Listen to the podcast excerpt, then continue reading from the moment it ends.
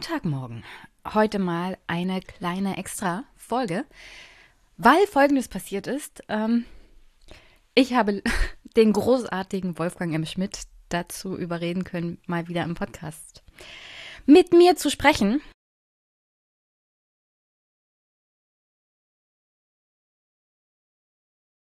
Halde gestellt habe, dass ich mir dachte, also Wolfgang kann ich jetzt hier euch nicht vorenthalten und das wäre auch so super schade, ihn einfach so hinten irgendwo einzustellen. Also hört Wolfgang, seht Wolfgang jetzt einfach außerhalb der Reihe des Einmischen Podcasts zwei Wochen Rhythmus. Das Video mit Wolfgang habe ich ja gestern schon auf meinem YouTube-Kanal veröffentlicht, aber für die liebsten und besten Podcast-Hörer da draußen vom Einmischen Podcast muss ich das ja auf alle Fälle auch noch zeitnah audiotechnisch veröffentlichen. Und das mache ich hier in dieser Form heute Morgen am Sonntag. Und ich hoffe, ihr habt viel, viel Spaß mit Wolfgang und mir. Wir reden viel über Ampelenttäuschung, die Medienlandschaft. Natürlich ist der Ukraine-Krieg Thema. Und es war ein wunderbarer Nachmittag, der allen Beteiligten richtig Spaß gemacht hat.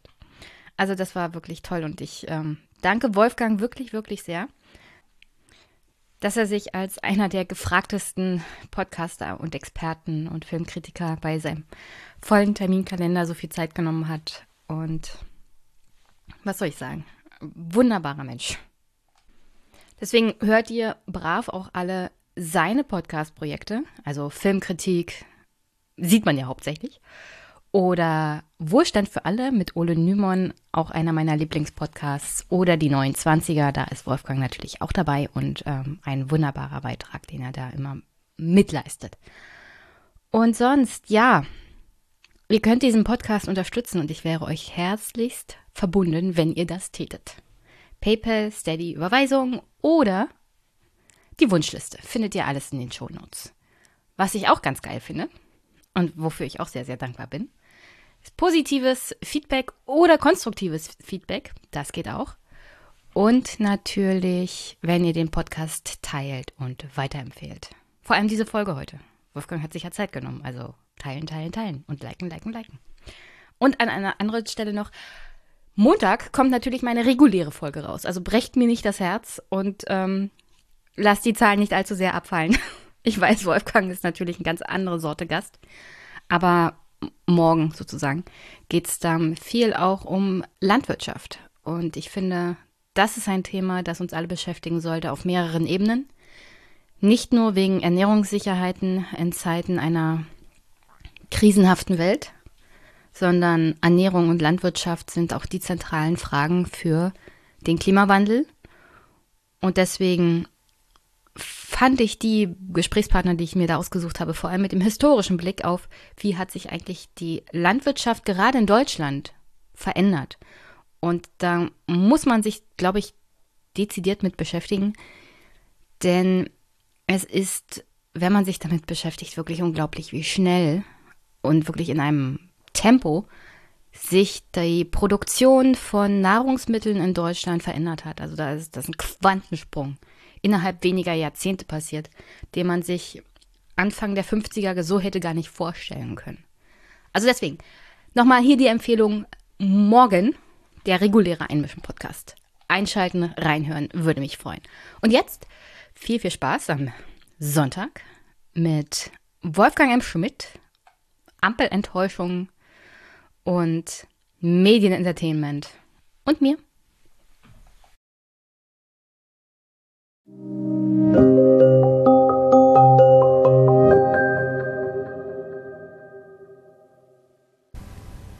Ich hatte übrigens einen langen Tag.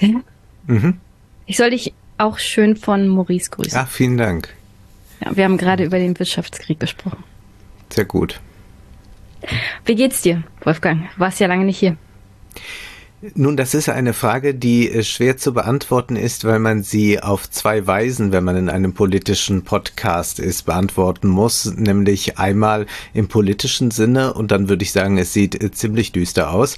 Äh, persönlich kann ich sagen, oh es ist ganz in Ordnung. Ich will nicht klagen, bin aber auch niemand, der allzu sehr über die eigenen Befindlichkeiten nachdenken möchte. Wieso sagst du, es ist super düster? Nun ja. Wir, wir haben doch jetzt schon ein Jahr Ampel. Ja, das ist. Ich habe so. ich habe heute ich habe heute ein bisschen Podcast gehört. Mhm. Und zwar Deutschlandfunk und da haben sie Albrecht von Lucke interviewt. Und wir haben ja gerade das, worauf wir vielleicht heute noch zu sprechen kommen, was Christian Lindner schon vor einer Weile angekündigt hat, nämlich er will unbedingt 2023 die Schuldenbremse durchdrücken. Ja. Warum auch immer, weil er wahrscheinlich nicht in einer Realität lebt, in der wir leben oder so. Und da er das unbedingt durchdrücken möchte, gibt es jede Menge Streit in der Ampelkoalition. Ja. Und Albrecht von Lucke sagte, da, ja, es gibt Briefwechsel, man schreibt sich Zwischen Briefe, Habeck und Lindner, ja. Ja. Äh, finde ich auch interessant, dass wir jetzt mittlerweile an dem Punkt angekommen sind, an dem ich auch lebe. Als Verwaltungsmitarbeiterin schreibe ich jede Menge Briefe. Mhm. Meistens nicht mit meinen Kollegen, sondern nur mit Steuerpflichtigen. Und auch nicht in so einem Ton, der nichts Gutes erahnen lässt. Aber jedenfalls zurück zu Albrecht von Lucke. Der hat ja davon gesprochen, dass es von Anfang an eine riesige Fiktion war. Also diese Transformations- und Fortschrittskoalition hat halt nur so lange gehalten, wie kein, keine größere Krise war. Und dann kam die größte Krise seit dem Zweiten Weltkrieg in Europa. Und das war der Angriffskrieg der Russen auf die Ukraine. Mhm. Und daran ist dann jeglicher Fortschritt und Transformation und ähm, was hat Albrecht gesagt? Ach ja, Selfie-Besoffenheit gescheitert. Ja, ich würde sogar noch weitergehen. Selbst wenn wir den Krieg nicht hätten, würden wir Fortschritt nicht erleben. Äh, das ist äh, meine sehr pessimistische Perspektive auf das Ganze, denn der Kardinalfehler ich glaube, das sagt Albrecht von Lucke auch laufend, der Kardinalfehler. Der Kardinalfehler war sicherlich, dass man das Finanzministerium der FDP gegeben hat, weil die Grünen eine Kandidatin haben, hatten, die unbedingt einmal Außenministerin werden mhm. wollte, weil sie ja, wie wir alle wissen, vom Völkerrecht herkommt, was sie aber auch mitunter gut zu verbergen weiß. Und sie hat diesen Posten und damit fällt natürlich dann so ein anderer wichtiger Posten wie das Finanzministerium weg, wenngleich ich hinzufügen würde, das Finanzministerium ist der allerwichtigste Posten und wir sehen es ja jetzt gerade, mhm. wenn es dann wirklich hart auf hart kommt, wenn wir da einen Krieg vor der Haustür haben, dann ist natürlich der Bundeskanzler der Entscheider. Dann ist der Bundeskanzler derjenige, der mit Macron, mit Biden, mit Putin telefoniert und, und, und. Und Baerbock ist nicht nur wegen ihrer äh, eigenartigen Äußerungen jetzt sehr disqualifiziert und isoliert, sondern auch, weil das eigentlich eine bundesrepublikanische Tradition war. Wenn es ernst wird, ist der Bundeskanzler quasi der Außenminister. Und das haben wir jetzt hier äh, ganz deutlich zu sehen und das äh, können wir auch bei der Sicherheitskonferenz dann nachprüfen. Nicht nur, dass Baerbock da nicht die erste Rede gehalten hat, sie wurde kaum zitiert, sie spielte in dem Sinne keine Rolle, hat irgendein Panel veranstaltet zu feministischer Außenpolitik, war da mit äh, Christina Lunz und anderen unterwegs. Das muss man einfach als äh, Karnevalsparty äh, äh, abtun. Also das ist äh, für Leute relevant, die irgendwelche Panels moderieren wollen, wo es 5000 Euro Auftrittshonorar bekommt, äh, gibt oder wo man irgendein Institut noch leiten kann, ein Think Tank. Für die Leute ist das relevant, aber das ist natürlich nicht jetzt gerade weltpolitisch relevant, ob man irgendeine feministische Leitlinie herausbringt oder nicht. Das heißt, die Außenpolitik ist in den Händen des, Händen des Kanzlers. Das heißt, die Grünen haben eigentlich ein Ministerium verschenkt, weil das Außenministerium Ministerium äh, Prestige bringt, äh, wenn alles super läuft. Äh, sonst ist man halt ein bisschen außen vor. Aber die wirklichen Entscheidens, äh, Entscheidungsministerien sind Finanz, ist das Finanzministerium, ist sicherlich auch das Wirtschaftsministerium, dem aber die Hände gebunden sind, wenn das Finanzministerium nicht will, und wäre wahrscheinlich noch am allerstärksten zu nennen das Verkehrsministerium. Und auch das ist nicht in den Händen von Grünen, äh, oder von SPD, um die große mhm. Transformation hinzubekommen. Das heißt, da kann eigentlich kein Fortschritt, kein nennenswerter kommen. Und jetzt hat man durch den Krieg noch eine permanente Rechtfertigung, warum dies und jenes alles nicht geht. Es spielt Christian Lindner wirklich alles in die Hände, aber da müssen wir auch noch mal auf den Anfang dieser Ampelkoalition zu sprechen kommen. Das, das war ja so perfide. Also die Grünen haben sich selber in diese Situation manövriert. Erstmal natürlich, weil sie unbedingt, weil Annalena Baerbock unbedingt dieses Außenministerium haben wollte. Wahrscheinlich in der irrigen Annahme, Außenminister sind immer super beliebt. Ja, es gab selbst selbst Westerwelle war ja am Ende ein sehr beliebter Außenminister. Mhm, Im Außenministerium genau. kannst du praktisch nicht unbeliebt sein. Ich glaube, Herr Maas ähm, Hat, war einer der wenigen. Hat's geschafft. Ja, ja, aber auch er war relativ im Vergleich zu anderen Außenministern relativ unbeliebt, ja. Ja, ja, genau. Also, er hat es noch, er hat es geschafft, wirklich unbeliebt zu sein. Diesem ja. Ministerium, das ist äh, ziemlich ein Novum. Und äh, vielleicht wollte Annalena Baerbock dann nach vier Jahren als Außenministerin, als sehr beliebte Politikerin gegen den Mann von den Kühen und Schweinen, also Robert Habeck, wieder antreten und ähm, innerhalb ihrer Partei dann sagen, also ich bin super beliebt und ich bin eine Frau und lasst es mich nochmal versuchen. Während des Wahlkampfes 2021 waren ja alle gegen mich, weil ich eine Frau bin. Vergessen wir mal das mit dem Buch und den Plagiaten und dass sie auch so grundsätzlich richtig schlecht dastand im Wahlkampf. Und in dieser irrigen Annahme haben die Grünen dann Folgendes gemacht. Sie haben sich mit der FDP verbündet. Es gibt ja diese, dieses unglaublich per perverse Selfie-Foto. Ähm, das und hängt nicht irgendwo bei dir überm Bett. ich stehe nicht so auf Christian Lindner, der mich nachts anguckt. Das macht ja. mir, da kriege ich Albträume von. Ja. Und da hat man sich mit der FDP zusammengetan, um Olaf Scholz und die SPD unter Druck zu setzen. Ja. Wegen den Posten und wegen der Sachen, die man in den Koalitionsvertrag schreiben wollte.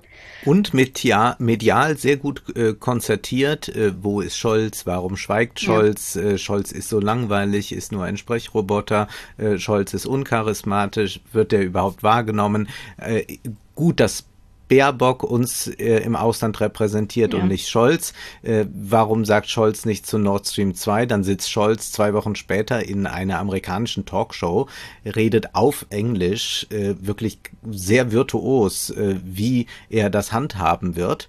Und man wundert sich dann, dass das nicht einen entsprechenden äh, medialen Beifall bekommt. Und dann beginnt der Krieg und dann haben wir äh, die ganze Zeit eigentlich eine Konstellation aus FDP und Grünen inklusive äh, vieler, vieler äh, Medien beziehungsweise einzelner sehr lauter, einflussreicher Stimmen in den Medien, die das Ganze äh, begleiten im Sinne von FDP und Grünen und die SPD und vor allem Scholz vor sich hertreiben, äh, liefert nichts, liefert zu spät, äh, Alleingänge, also all diese Unterstellungen, die sich dann auch immer wieder als völlige Irrsinnsnarrative entpuppen. Aber das ist ja dann Schnee von gestern, machen wir also mit dem nächsten weiter. Und ich meine, man kann ja ganze Bibliotheken inzwischen auf aufbauen mit Texten, in denen äh, Journalisten Scholz äh, vorwerfen und der SPD vorwerfen, äh, zögerlich zu sein, zu zaudern und sonst was zu tun. Eigentlich ja auch Qualitätsmerkmale für das Regieren, also zu zaudern und zu zögern, ist ja eigentlich auch ein Zeichen von äh, Weisheit. Also mhm. Leute, die äh, mit Hoppla, jetzt komme ich auftreten, sind lustig an einem Kneipenabend, aber sonst möchte man das doch eher nicht haben. Aber das ist tatsächlich die Konstellation, in der wir uns befinden, weshalb ja jetzt auch, wenn äh, dann äh, es hart auf hart kommt, äh, sich die FDP immer durchsetzen kann, weil man ja eigentlich auch schon ein sehr enges Band zwischen Grünen und FDP äh, geschmiedet hat. Zwar gibt's dann immer wieder FDP-Bashing äh, ähm, von Seiten der Grünen ja runter von der Schuldenbremse, aber auch nur immer von der zweiten Reihe nie von der ersten Reihe. Also die halten ja durchaus an der Schuldenbremse fest. Und dann ist es ja eigentlich auch den Grünen ganz recht, dass man immer sagen kann, ach, wir hätten es gern gemacht, ja. aber Christian Lindner, insofern äh, muss man ja auch mal zum Beispiel diesen Koalitionsvertrag in Frage stellen, wenn er zu einer Zeit entstanden ist, die noch eine völlig andere war, nämlich eine ohne Krieg. Und du hast es ja gerade gesagt, das ist ein unglaublich furchtbares Ereignis, äh, das uns äh, erschüttert und das aber auch natürlich alle Koordinaten durcheinander wirbelt. Und das bedeutet nicht nur, wir rüsten mal auf, sondern würde ja alles Mögliche in Frage stellen. Also müsste man eigentlich einen neuen Koalitionsvertrag fast schreiben. Aber stattdessen sagt die FDP, steht im Vertrag und die Grünen sagen, ah ja, stimmt ja. Und dann passiert nicht mehr mehr. Mehrere Sachen. Also diese Wahrnehmung der Medien bezüglich Scholz. Ja. Er ist ja nicht auf Twitter. Er ist ja nicht in dieser Berliner Twitter-Berichterstattungsbubble. Ich könnte mir vorstellen, dass diese Wahrnehmung, Scholz ist nicht zu hören, nicht zu sehen, er redet nicht mit uns, vor allem daher kommt. Ja. Ich meine, Annalena Baerbock, ähm, sogar Christian Lindner, der Lindner twittert unglaublich viel, ja? Ja. Und die Medien nehmen das natürlich auch wahr und diese, diese Twitter-Bubble, die über den Krieg berichtet, die über Politiker berichtet, ist eigentlich ziemlich eng, ja, und die reden alle miteinander, aber Scholz taucht da halt nicht auf. Wahrscheinlich fand ich auch eigentlich gut, dass Angela Merkel das so in dem Sinne nicht gemacht hat. Wahrscheinlich, weil diese Distanz besser ist, weil man dann von Medien ja. nicht getrieben wird. Vor allem jetzt, während des Krieges, finde ich das sehr, sehr gut. Was ich nämlich mitbekommen habe, es gab da so einen Welttalk. Da mhm. war Sarah Wagenknecht, der Kiesewetter und der Grün, Grüne aus Bayern. Wie heißt er mit den langen Haaren? Hofreiter. Hofreiter, genau. Der ja inzwischen Militärexperte geworden ist ja. in, in wenigen Wochen. Der hat es, glaube ich, nicht verknuspert, dass er nicht Minister geworden nee, ist. Nee, der gehört ja zur Trias der Enttäuschten, ja. Ja, hat er sich ein neues Feld gesucht und jetzt darf er in allen Talkshows auftauchen und sagen, wir müssen unbedingt mehr für Aufrüstung tun. Ist irgendwie auch traurig, ne? Also das ja. ist ja, das ist ja so, wenn du, wenn du sagst, gut, ich wäre gern Rockstar geworden, aber ähm, ja, dann singe ich halt jetzt ganz in Weiß. Also das ist, äh, das ist wirklich äh, irgendwie, ich, also ich rege mich ja permanent auf über die Politik und deswegen bin ich auch heute hier. Aber in das gewisser nachher Weise gerne mal abrenten. Ich würde dich gerne mal renten hören. In, in gewisser Weise denke ich auch immer, äh, was das, was das für, für Leben sein müssen. Also dass man sich sagt, ja, ich bin so enttäuscht, jetzt äh, bin ich für Aufrüstung und äh, bin jetzt äh, der Panzertoni. Das ist äh, für mich, ist ja, ist, also finde ich schon sehr traurig. Also ich bin froh, dass ich sowas nicht machen muss. ja, eigentlich eine gescheiterte Existenz, ja. Ja. Aber worauf ich hinaus wollte, Toni Hofreiter war da mit Kiesewetter und beide erzählten dann Sarah Wagenknecht. Man kann ja von ihr halten, was man will. Aber beide erzählten Sarah Wagenknecht, also die Drohung mit Atomwaffen, ja, da müssen wir jetzt den Bürgern da draußen erzählen, also reinen Wein einchecken, das ist ja gar nicht so, ja, Putin wird keine Atomwaffen einsetzen, die Angst der Menschen ist völlig unbegründet und wir als Abgeordnete haben die Verantwortung, ihnen zu sagen, sie sollen keine Angst haben vor einem Atomkrieg. Ach so. Während sie gleichzeitig in der gleichen Sendung sagen, Putin ist total irrational. Ja, ja, das ist ja wer, schon wer, bei Katharina Barley. das und denkt sich, also ihr sagt ja, Putin ist irrational, aber ihr sagt, er setzt keine Atomwaffen ein. Ja, es ist ein Dreivierteljahr her, da hat Katharina Barley schon im Deutschlandfunk so ein Interview gegeben, wo sie sagte, äh, äh, erstmal, der ist so irrational und so weiter. Und dann äh, wird sie äh, gefragt mit Atomwaffen. Nee, also das ist ja nun wirklich nicht, denn der ist ja so irrational und man denkt, ja genau, äh, und deshalb vielleicht. Und ich würde da einfach immer wieder den Blick über den Tellerrand empfehlen und hören, was Macron sagt, hören, was amerikanische Militärs sagen, äh, hören auch, was Biden sagt und dass man das alles schon immer sehr ernst nimmt. Und natürlich sieht man ja auch zwischen Biden und Scholz eine äh, klare Absprache, dass man Eskalation vermeiden will. Jetzt kann man sagen, naja, vielleicht vermeiden sie noch nicht so sehr oder was auch immer, aber man hat schon da eine andere Haltung zu als äh, dieses Maulheldentum, was wir erleben können in den Talkshows. Ja, anders kann man das leider nicht bezeichnen und das ist äh, entsetzlich, was da gerade passiert und ich habe jetzt auch keine Lust, äh, Sarah Wagenknecht zu verteidigen. Ich würde aber äh, doch äh, mal festhalten wollen, dass es doch ganz bemerkenswert ist, dass man äh, mit einer Vehemenz äh, jetzt das äh, zum medialen Schlachtfeld gemacht hat, wo man ja eigentlich sagen kann, gut, also wenn das ja jetzt Sarah Wagenknecht ist.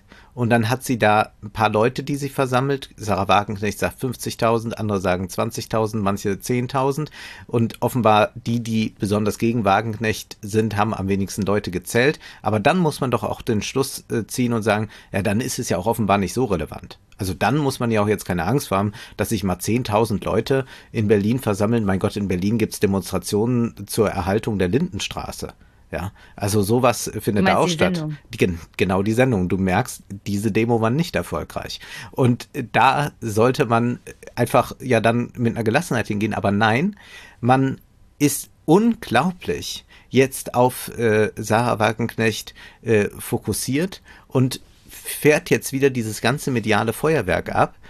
Eigentlich, um nicht über die Dinge zu sprechen, die ja äh, sehr naheliegend sind. Ja, wie soll es denn jetzt weitergehen? Also jetzt hat man ja so diesen ganz großen Schritt mit den Panzerlieferungen noch gemacht und jetzt kann man sagen, gut, dann liefern wir noch irgendwas, aber man sieht ja auch schon, äh, dass äh, wir da Limitierungen haben und dass das aber nicht dann mal jetzt äh, stattfindet, sondern dass man sich jetzt nur immer weiter in Empörung steigert, ist äh, sehr, sehr bezeichnend für die, die sich da empören. Und ich finde das schon interessant, dass aus so einer linksliberalen Kante, äh, wo immer äh, gesagt wird, Vorsicht vor Hass im Netz, Vorsicht vor Sexismus und so weiter, jetzt wirklich etwas losgetreten wird gegen äh, die Unterzeichner dieses Manifests und vor allem gegen die Unterzeichnerinnen des Manifests, dass man sich doch sehr, sehr wundert, wo da der Anstand geblieben ist, bis hin dann zu dem Tweet. Man möchte ihn ja fast nicht zitieren, aber ich habe ihn jetzt doch hier dabei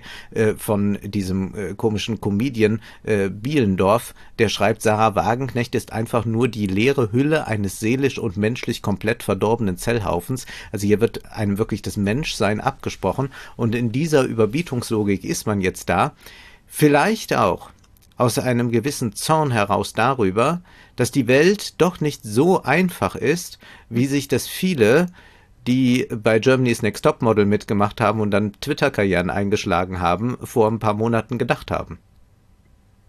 Um meinen vorherigen Punkt nochmal zu beenden, äh, zu dem Welttalk.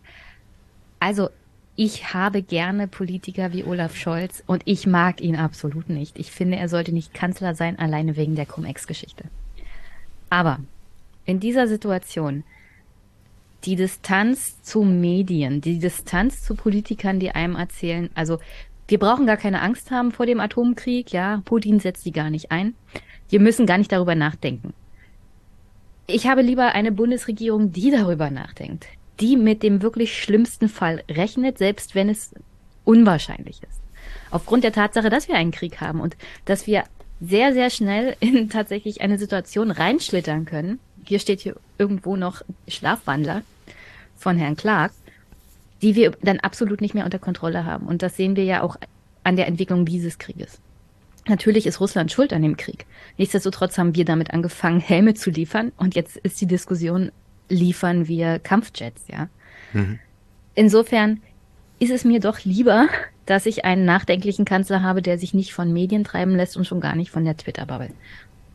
Zu, und unter anderem das letzte, was ich mitbekommen habe, die Hart aber fair Sendung. Also.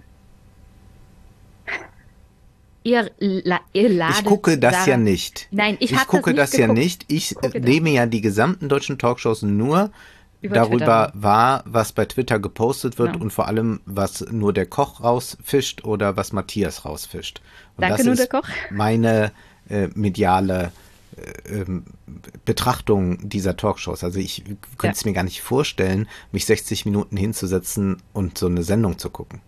Ich habe es nicht gesehen. Ich habe die Reaktion darauf gesehen. Also, erstmal, ihr ladet Sarah Wagenknecht ein. Also ihr in dem Fall ist angesprochen die hat aber Fair-Redaktion. Weil es Quote neue. bringt. Weil es Quote bringt, genau. Und dann setzt man da Sarah Wagenknecht hin und drei andere Leute, die genau das Gegenteil darstellen von dem, was Sarah Wagenknecht sagt. Immerhin war noch Heribert Prantl da. Das ist also schon fast eine seltene Konstellation, denn normalerweise sind dann vier Leute da und eine, eine Person wird rund gemacht. Aber es ist ein, also man muss es einfach als, als Zirkus wahrnehmen. Also das es ist, ist die. Zum, es ist zum Du, du lädst diese Frau ein ja. und sie ist zum Abschuss freigegeben. Bei Hart aber fair konnte sie sich noch einigermaßen wehren, weil bei Welttalk war diese eine Frau, also Sarah Wagenknecht, und Kiesewetter und Hofreiter und die haben sie nicht ausreden lassen. Und dann muss man sich auch mal die Frage gefallen lassen, also warum lädt ihr da eine Frau ein, nur um sie von Männern fertig machen zu lassen? Erstmal so, ja. Mhm. Egal was, was man von ihr hält, mhm. das gibt schon mal ein ganz schlechtes Bild ab. Vor allem für Leute, die von sich behaupten, sie sind progressiv und so für Frauenrechte. Mhm. Das macht mich schon mal völlig wahnsinnig. Und dann Sarah Wagenknecht ist ein sehr unemotionaler Mensch in, den Art, in der Art und Weise, wie sie politische aus, sich politisch ausdrückt. Ich kann das durchaus nachvollziehen, denn vor allem nachdem ich mich mit dem Bergkarabach-Krieg beschäftigt habe, fällt es mir jetzt schwer, besonders emotional beim Ukraine-Krieg zu sein. Aufgrund der Tatsache, dass es allen scheißegal war, was in Bergkarabach passiert. Da ist jetzt heute der 80. Tag der der Behinderung ähm, des Lachin-Korridors. Also ganz Bergkarabach ist sozusagen abgeschnitten von der von der Außenwelt. Es kommen keine Nahrungsmittel rein, es kommen keine Medikamente rein, kein gar nichts. 120.000 Menschen. Unter anderem 300 Kinder wurden in den 80 Tagen geboren. Ohne medizinische Versorgung. Und es, und meine Bundesregierung interessiert es nicht, Europa interessiert es nicht. Und das ist übrigens auch Europa. Insofern fehlt mir wirklich die emotionale Verbindung zur Ukraine, weil da soll ich moralisch empört sein, während an einer anderen Stelle die moralische Empörung gar nicht da ist. Nein, ich glaube, man muss äh, empathisch sein äh, mit allen Konflikten, auch wenn sie von der Regierung so ja. oder so eingestuft werden. Äh, das ist eigentlich das, was sein muss. Aber Empathie bedeutet in meinen Augen nicht Emotionalisierung. Also ich bin ja, genau empathisch deswegen. mit jenen, die betroffen also ich, sind, es, aber es leid, was, ob ich das jetzt von Bergkarabach höre oder äh, äh, Jemen oder Ukraine, äh, dann äh, führt das bei mir nicht zu einer Emotionalisierung, weil diese Emotionalisierung ja in gewisser Weise eine sehr eigenartige ist. Also ich mhm. glaube, man kann doch in einem wirklichen Maße emotionalisiert sein, dass es einen berührt und trifft, eigentlich nur in einem direkten Radius, in einem persönlichen Umfeld. Und dann gibt es vielleicht noch so ein paar parasoziale Beziehungen, die man unterhalten kann. Und dann kann man sagen, schade, dass äh, Schauspieler XY nicht mehr lebt. Aber es gibt tatsächlich äh, sonst eine Betroffenheit, äh, die sich aus einer Empathie heraus ergibt, äh, wenn man äh, das Leid sieht, wenn man äh, sieht, äh, wie sehr äh, zum Beispiel äh, unter äh, den, äh, ähm, den Raketen und so weiter äh, eine Bevölkerung zu leiden hat. Äh, dies äh, kann man sich empathisch äh, klar machen und kann dann auch schauen, was leitet sich politisch mhm. davon ab. Aber ich glaube, in eine Emotionalisierung hineinzugehen, bringt gar nichts, weil dann rennt man die ganze Zeit emotionalisiert durch die Welt, äh, weiß aber gar nicht mehr, wo, wo, wo soll man diese Emotionen alle verteilen. Äh, denn das ist ja gar nicht möglich. Wenn ich jetzt noch ein paar andere Konflikte nenne, die auch just in diesem Moment stattfinden, komme ich mit meinen Emotionen ja gar nicht, kann ich gar nicht entsprechend haushalten. Ja, das wäre, äh, man besucht ich will das mal so ähm, ähm, mal ein bisschen runterbrechen. Man besucht jemanden in einem Krankenhaus, der einem nahe steht und man ist dann vielleicht emotional sehr angefasst, äh, wenn es dem besonders schlecht geht. Aber man könnte sich natürlich jetzt sagen, na, relativier es doch mal und klopf mal noch an alle anderen Türen, da geht es auch ganz vielen Leuten schlecht. Aber das macht man natürlich nicht und dazu ist man auch gar nicht in der Lage und man kann nicht sagen, ja, dann kriegt jeder ein bisschen Emotionen. Deswegen würde ich sagen, äh, man kann es im privaten Kreise, äh, das, was einen berührt, berührt einen. Äh, das andere äh, muss einen mit Empathie erfüllen und daraus folgen Schluss äh, und daraus muss was folgen und daraus müsste dann äh, um nicht Doppelstandards zu haben, nicht nur eine irgendwie geartete Unterstützung der Ukraine folgen, äh, sondern es müsste natürlich auch eine äh, Verantwortung darin gesehen werden, was in Bergkarabach vorgeht und dass, wenn man da für Werte eintreten will, dies auch zu tun hat. Und das ist, glaube ich, ganz einfach. Deswegen ist diese Emotionalisierung gar nicht nötig, aber wir waren eigentlich dabei, dass du mir erklären wolltest, dass Sarah Wagenknecht nicht emotional reagiert. Also, ich wollte darauf hinaus unter anderem, dass ich verstehen kann, wie sie diesen Konflikt als Politikerin kommuniziert. Vor ja. allem mit den Erfahrungen, die ich da gemacht habe. Ich betrachte, äh, also klar ist die Empathie da. Es ist ein Krieg, es sterben Menschen. Was aktuell im Bach, äh, Bachmut abgeht, ähm, ist eigentlich nur noch ein Schlacht, also Schlachthaus, ja, mhm. auf beiden Seiten. Sie kommuniziert diesen Krieg. Ich glaube, sie hat Empathie. Ja, ich, ja, ich glaube nicht, dass sie irgendwie denkt, ach, dann sterben die Ukrainer, dann ist das nicht so schlimm oder so. Das kann man ihr, gar, glaube ich, nicht unterstellen. Ich glaube, sie hat wirklich ein Interesse daran, dass grundsätzlich Menschen nicht sterben. Alles andere würde sie in eine Richtung ähm, bringen, die ich ihr jetzt nicht unterstellen würde. Aber sie kommuniziert halt anders. Viel, ähm, distanzierter halt. Was man bei Hart aber fair dann in diesen Beiträgen, äh, die mir bei Twitter eingespielt wurden, gesehen hat, ist, dass, dass sie mit dieser Distanz argumentiert und alle anderen emotional empört darauf reagieren. Und was man dann auch noch mitbekommen hat, ist, dass fürchterlich bei Hart aber fair ein Beitrag eingeblendet wurde. Lass mich gerade einhaken, da bevor du ja. jetzt zum nächsten kommst. Ich möchte äh, da was sagen. Also diese Art der, der nüchternen Reaktion ist eigentlich eine, die natürlich hinter den Kulissen die ganze Zeit stattfindet. Ja.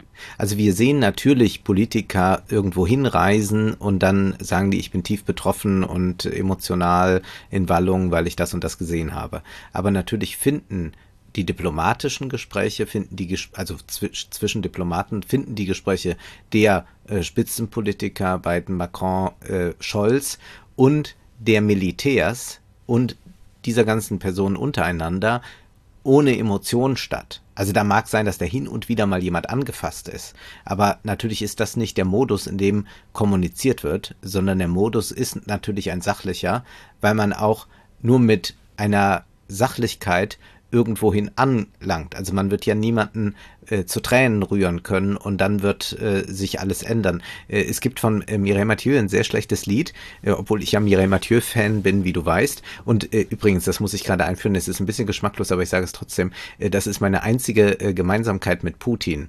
Putin ist auch Mireille Mathieu-Fan. Aber das ist wirklich meine einzige oh, jetzt Gemeinsamkeit. Muss aber von dem Musiker distanzieren. So, und es gibt von Mireille Mathieu ein sehr schlechtes Lied, äh, das heißt, äh, Kinder dieser Welt sollen nie mehr Helden werden. Würden wir erstmal zustimmen. Und dann sagt sie, äh, singt sie aber, Kinder weinen Tränen, die die Mächtigen verstehen, wenn sie ihren Kindern in die Augen sehen. Und das glaube ich überhaupt nicht.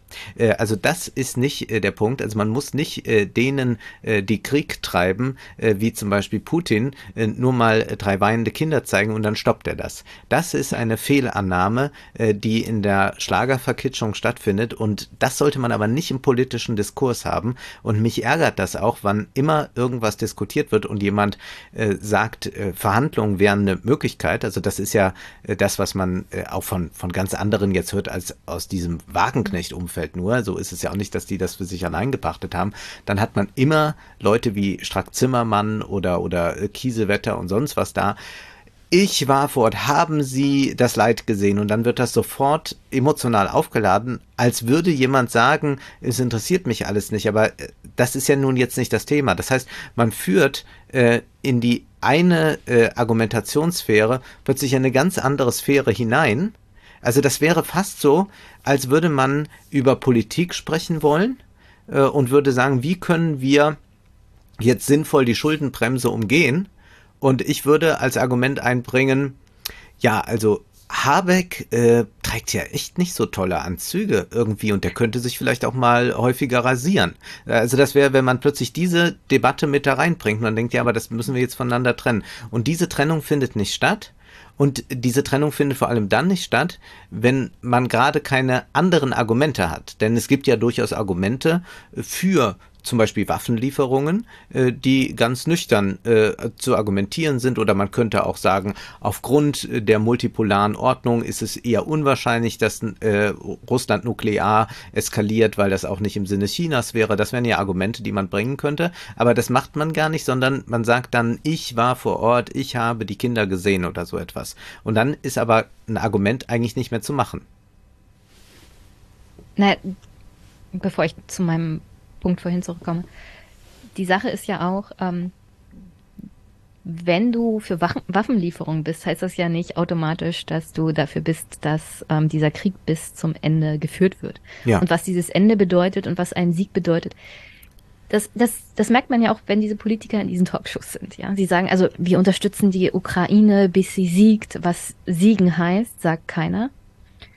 Und ich glaube, die bundesdeutsche Bevölkerung ist viel ambivalenter, als die meisten Politiker die sich da wirklich ähm, vorstellen können, beziehungsweise geben sie es nicht nach außen. Das heißt, sie können durchaus für Waffenlieferungen sein, aber dann auch für Verhandlungen. Das heißt, mhm. lieferst du Waffen für einen Krieg, gehst du ja auch diese, diese Verantwortung mit ein, Habermas hat das ja auch geschrieben, dass du dafür verantwortlich bist, was diese Waffen tun. Ja, und du, dann bist du Teil dieses Krieges und dann hast du auch eine Verantwortung mit dafür zu sorgen, dass dieser Krieg endet.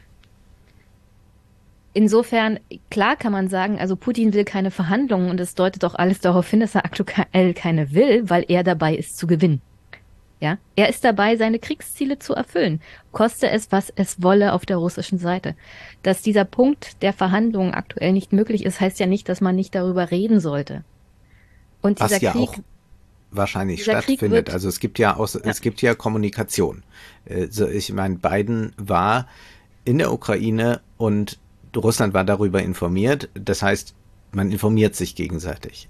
Das heißt, es finden auch Gespräche statt. Welche Gespräche, da wissen wir natürlich nicht, was da alles äh, passiert, aber es ist schon so, weil das ja mal eine Zeit lang sehr kritisch aussah, ist da wirklich der Gesprächsfaden gerissen, was der mhm. dann sehr gefährlich ist, weil man dann so zwei Blackboxen äh, hat, die sich gegenüberstehen und keiner kann mehr dem anderen in irgendeiner Weise trauen und das ist offenbar nicht der Fall, aber natürlich wird in irgendeiner Weise gesprochen, aber es ist eine irrige Annahme zu glauben, dass Verhandlungen erst dann da sind, wenn Putin zum Beispiel alle Gebiete verlassen hat.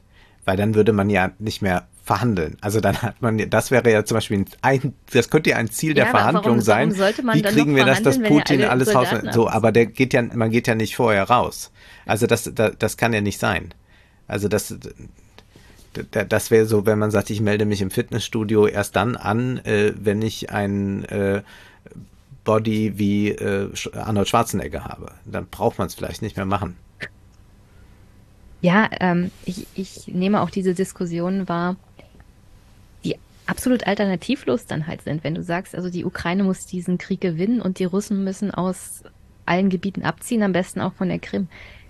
Das ist so unrealistisch, dass ich mich frage, warum sagst du das als Politiker? Selbst die meisten Menschen, die das sehen, wissen ganz genau, dass das unrealistisch ist.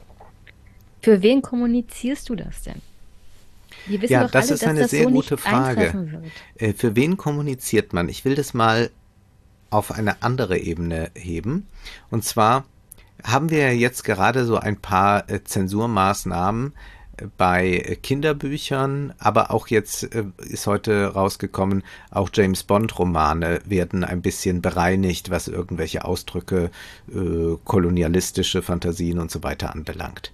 Und die Frage stellt sich ja immer, für wen wird da eigentlich zensiert?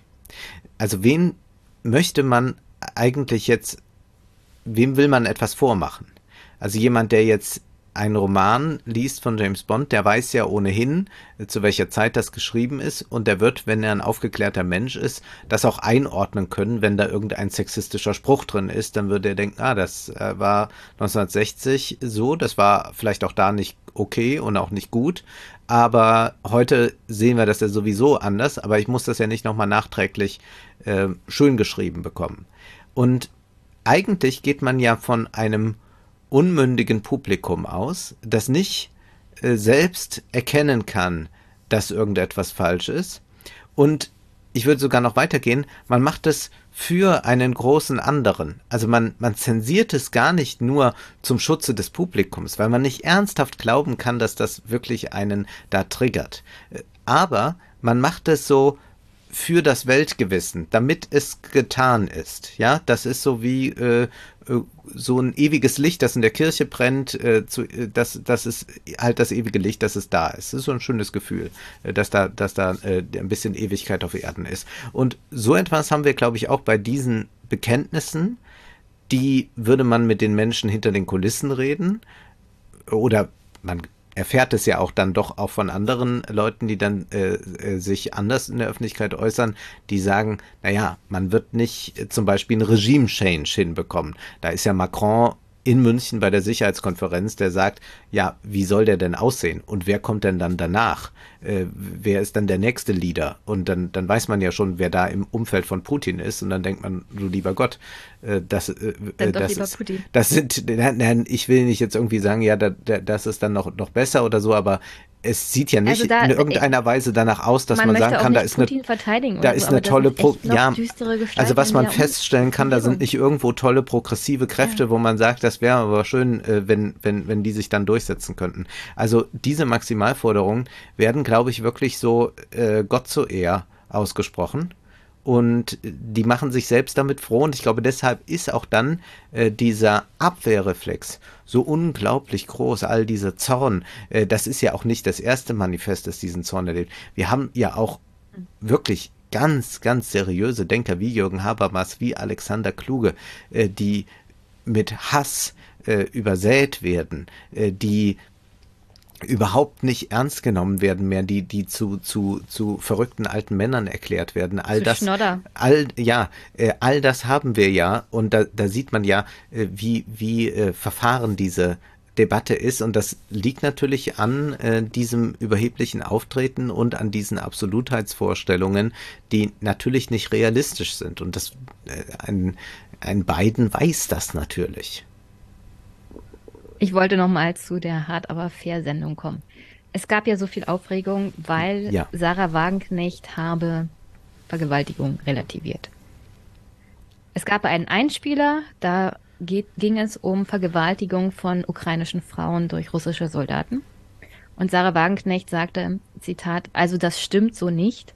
Die UN hat eindeutig gesagt, dass Kriegsverbrechen und, das ist ja in jedem Krieg so, von beiden Seiten begangen werden. Das war die Aussage, die einen Shitstorm epischen Ausmaßes bei Twitter ausgelöst hat, warum ich das überhaupt nur mitbekommen habe, dass hart aber fair war.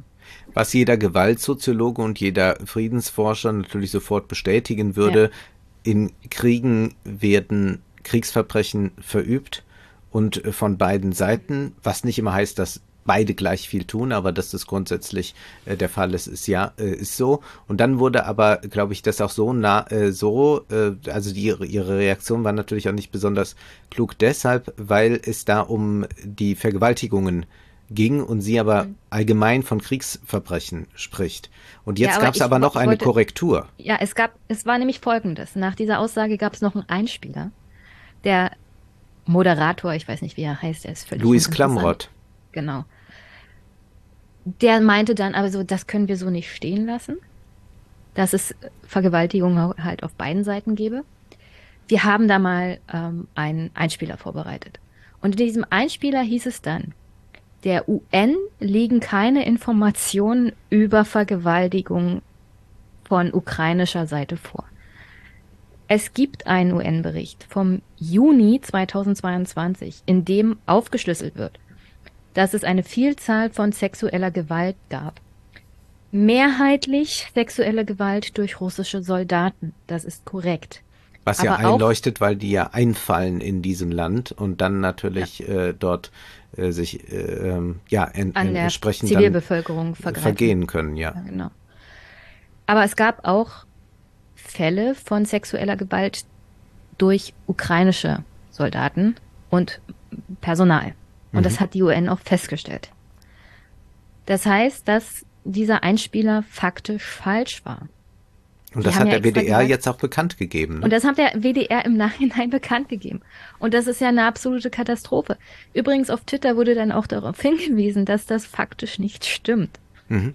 Und alle, die das irgendwie so behauptet haben, haben dann gefragt, na, wo steht denn das? Und dann wurde mir unter anderem auch mir der UN-Bericht vom November und Dezember 2022 gezeigt, wo dann nicht über diese Fälle berichtet wird.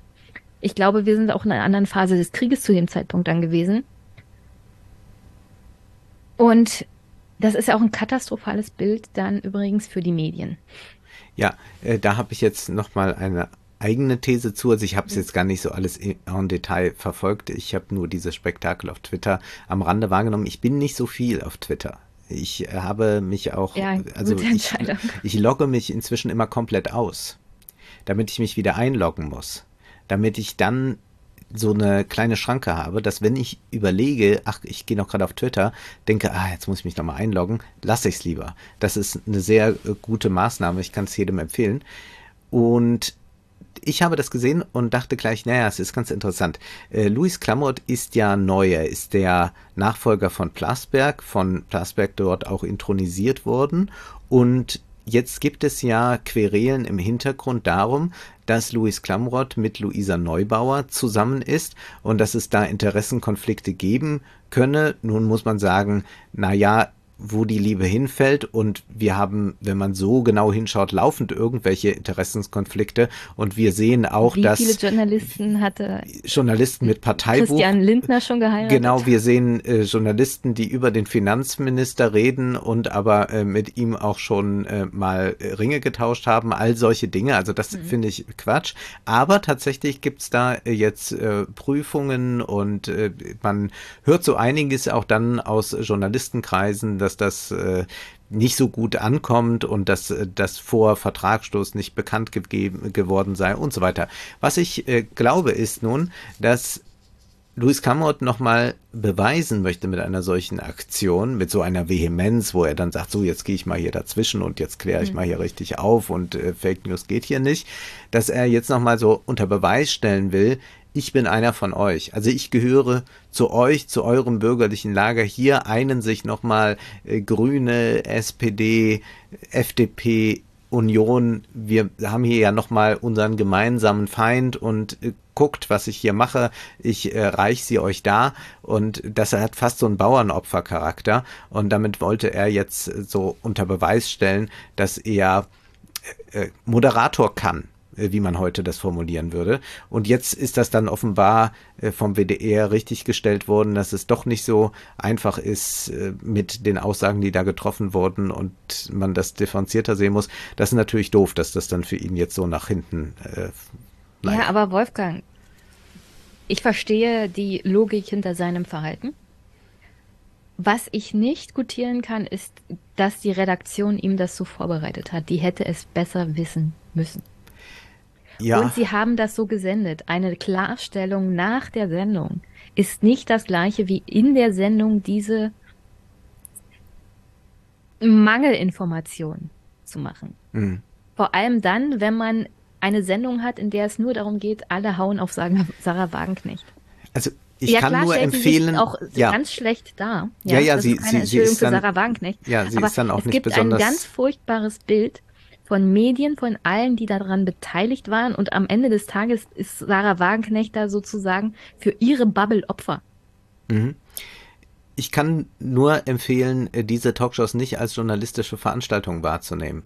Also man ich muss. Bezahle aber dafür. Ja. ja, ich, ich hatte auch mal äh, jetzt eine Anfrage äh, in, in eine dieser Sendungen, also nicht direkt eine Anfrage, aber ob man da mal mit der Redaktion und so. Ich habe es gleich abgelehnt, weil ich äh, diesen Zirkus nicht mitmachen will. Also ich komme gerne in den Fernsehgarten, ich singe auch, wenn es sein muss, mit Florian Silbereisen im Duett. Und da würde ich sagen, so wie wir diese Sendungen verfolgen und sagen, Mensch, da ist ja schon wieder der Roland Kaiser, äh, so muss man eigentlich auch die Sendungen verfolgen, die dann die Woche überkommen, nämlich diese politischen Talkshows und sagen, Mensch, da ist sie ja wieder, die Maria Agnes. Und in dieser, in dieser Frage, und eigentlich müsste man es aber dann auch so moderieren. Und das ist natürlich äh, nicht der Fall. Und deswegen kommt hier diese ganz merkwürdige Mischung von Entertainment und Information.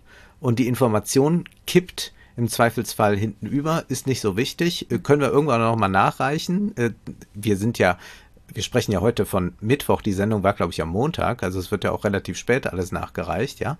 Und das ist aber dem geschuldet, dass es eigentlich um den Unterhaltungseffekt geht. Hier gilt der alte Satz von Neil Postman, problematisch am Fernsehen ist nicht, dass es unterhaltsame Sendungen hat, wie zum Beispiel Silbereisen, sondern problematisch am Fernsehen ist, dass es jedes Thema als Unterhaltung präsentiert.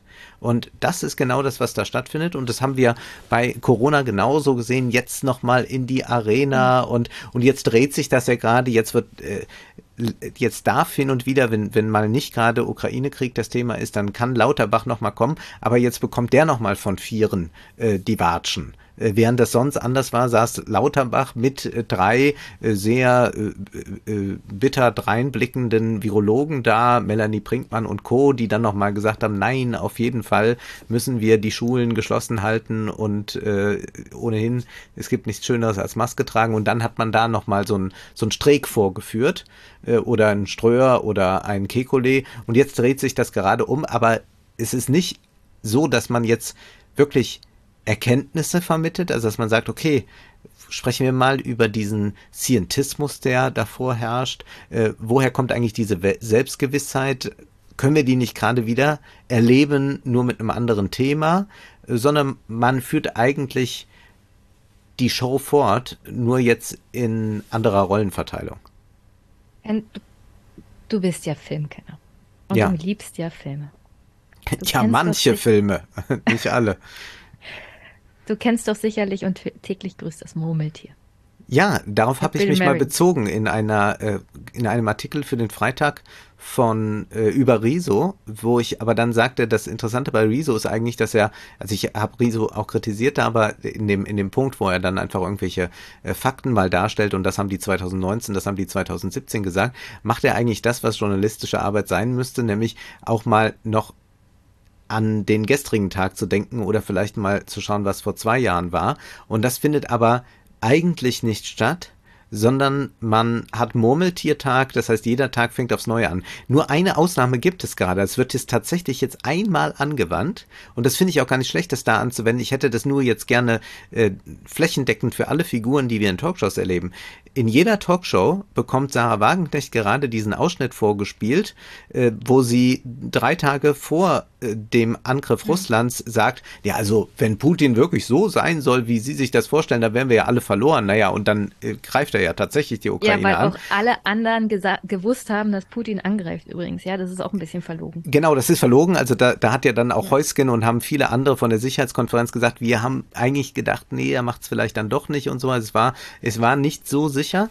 Und aber davon abgesehen, sie ist natürlich da in der Art, in der Weise triumphierend, dass das schon gut ist, ihr das mal nochmal vor Augen zu finden. Also vor einem Jahr haben sie das gesagt, da haben sie sich ja erheblich geirrt.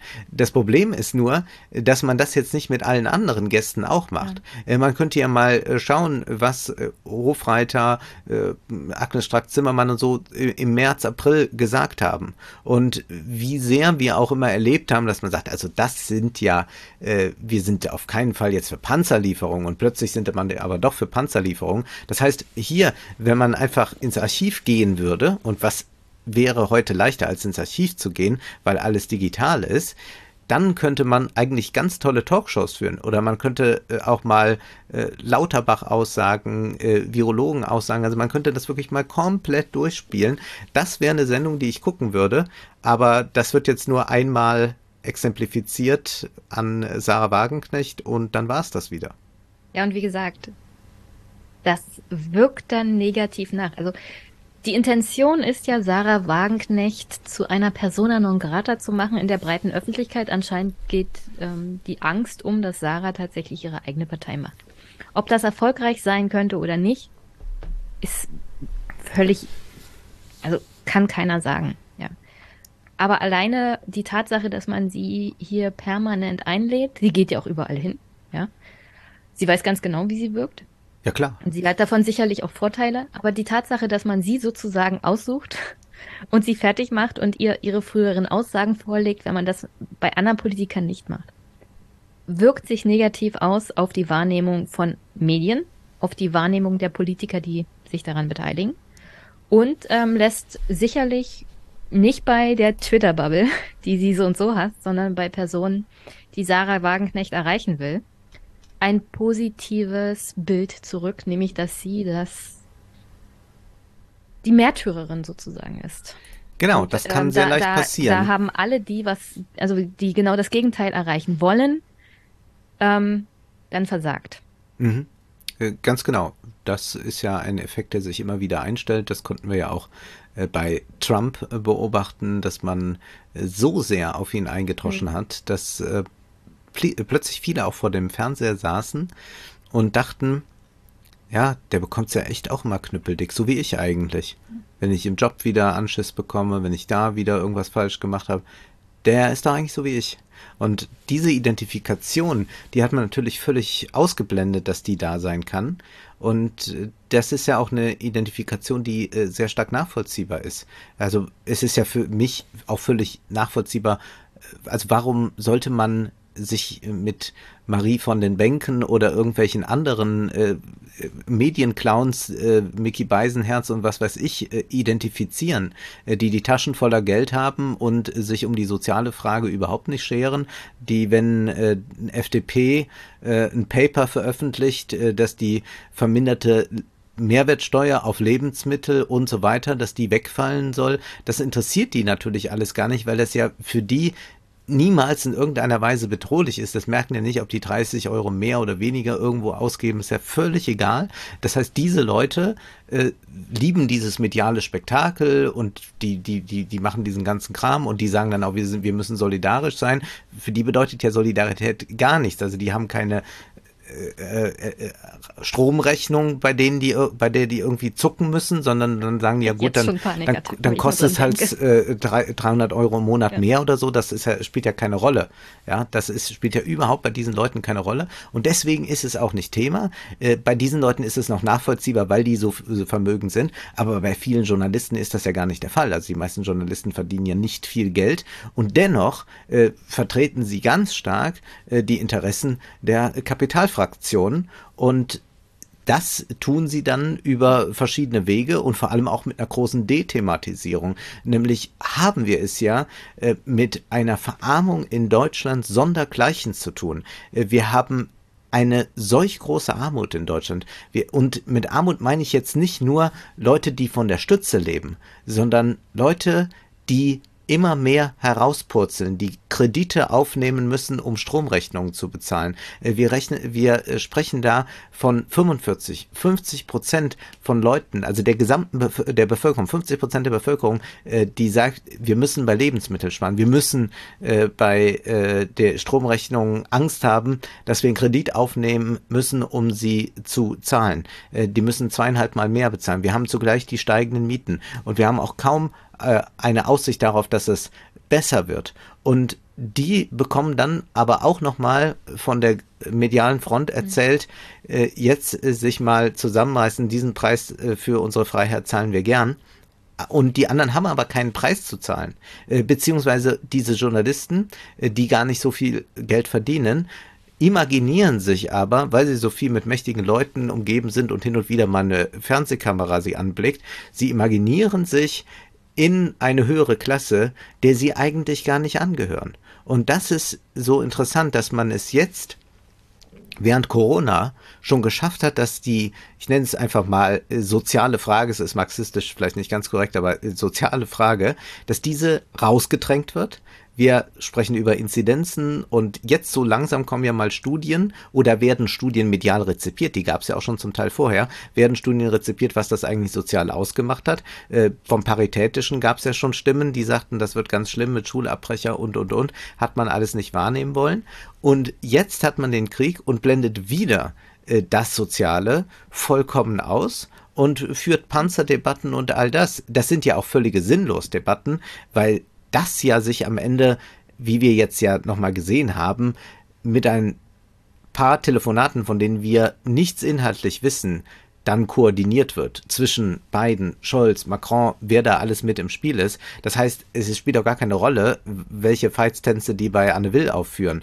Da wäre dann wirklich noch äh, eine Relevanz gegeben, wenn die sagen, ja, wie müsste denn eigentlich der Mindestlohn jetzt gestaltet sein? Äh, wie kann es denn sein, und das ist ja auch nicht der große Skandal jetzt, dass Kinderlose äh, wieder mehr belastet werden, dass man also jetzt gerade sagt, das können wir auch noch äh, äh mal äh, denen noch drauf äh, schaffen und Lauterbach geht damit so um und, und, und sagt, anders können wir es nicht finanzieren.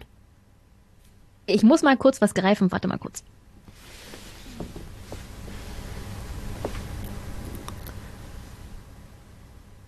Ich zitiere ungern Sachen, die nicht stimmen. Ich bin ja nicht hart, aber fair. Deswegen muss ich mir mein Blatt hier nehmen. Also, um noch, bevor wir zu Lauterbach kommen und dem Pflegebeitrag und was da noch alles dran hängt, ähm, mal ein paar Zahlen unter anderem aus Frankreich. Annika Juris hat heute getwittert, Zahlen, die die aktuelle Verarmung französischer Schichten belegen. In vergangenen, Im vergangenen Jahr haben 20 Prozent mehr die kostenlosen Tafel besucht in Frankreich. Inzwischen geben die Ehrenamtlichen 20 Mal mehr. So viel für, für Essen aus seit der Gründung der Tafel 1985. Also in Frankreich brennt der Baum sozialpolitisch. Und dann hatte ich ja vorhin erzählt, ich hatte heute ein Gespräch mit Maurice Höfgen zum Wirtschaftskrieg. Und Maurice beschäftigt sich in diesem Buch natürlich auch mit dem Thema Also der Appell der Politik, you never walk alone, ja, von Olaf Frieren Scholz. für die Freiheit. Frieren für die Freiheit oder wir müssen jetzt zusammenstehen, Solidarität, es geht um die Freiheit Europas. Ja? Ich verfolge ja Leute, ich will jetzt hier wirklich keine Namen nennen, aber ich verfolge ja wirklich Leute, die das gesagt haben aus der medialen Branche und ich kann dir sagen, ich war auf deren Insta-Profilen immer wieder. Ich bin da auch so ein bisschen inquisitorisch unterwegs, also Mhm. ich mache es dann nicht öffentlich, aber ich kann dir sagen, ich habe viele tolle Länder kennengelernt. Also Inseln, wusste ich gar nicht, musste äh, wirklich viele Orte, an denen die sich jetzt äh, so vier bis acht Wochen aufgehalten haben im Winter, war ja auch kalt, äh, man wollte ja doch nicht so frieren, musste zum Teil Inseln googeln, weil ich sie wirklich noch nie gehört hatte. Ich habe Deutschland genau dreimal verlassen. Und zweimal davon war in Europa. Ist Äh, ganz Ich habe gemütlich ich hier hab Europa noch nie verlassen. Einmal mein Vater arbeitet ja in, also ist Arbeitnehmer und arbeitet in so einem Autohauslager und er hat mal einen Wettstreit gewonnen, wer die meisten Autoteile verkauft hat. Ist 20 Jahre her oder so. Und da gab es eine Reise nach Amerika zu gewinnen für fünf Tage. Ach ja, Da haben meine Eltern noch was draufgelegt, war sauteuer, ja, aber da waren wir mal fünf Tage in den USA. Das, das Ja. war das einzige Mal, dass ich mehr, also dass ich überhaupt geflogen bin. Und das längere Zeit, das mache ich nie wieder. Ich hasse Fliegen.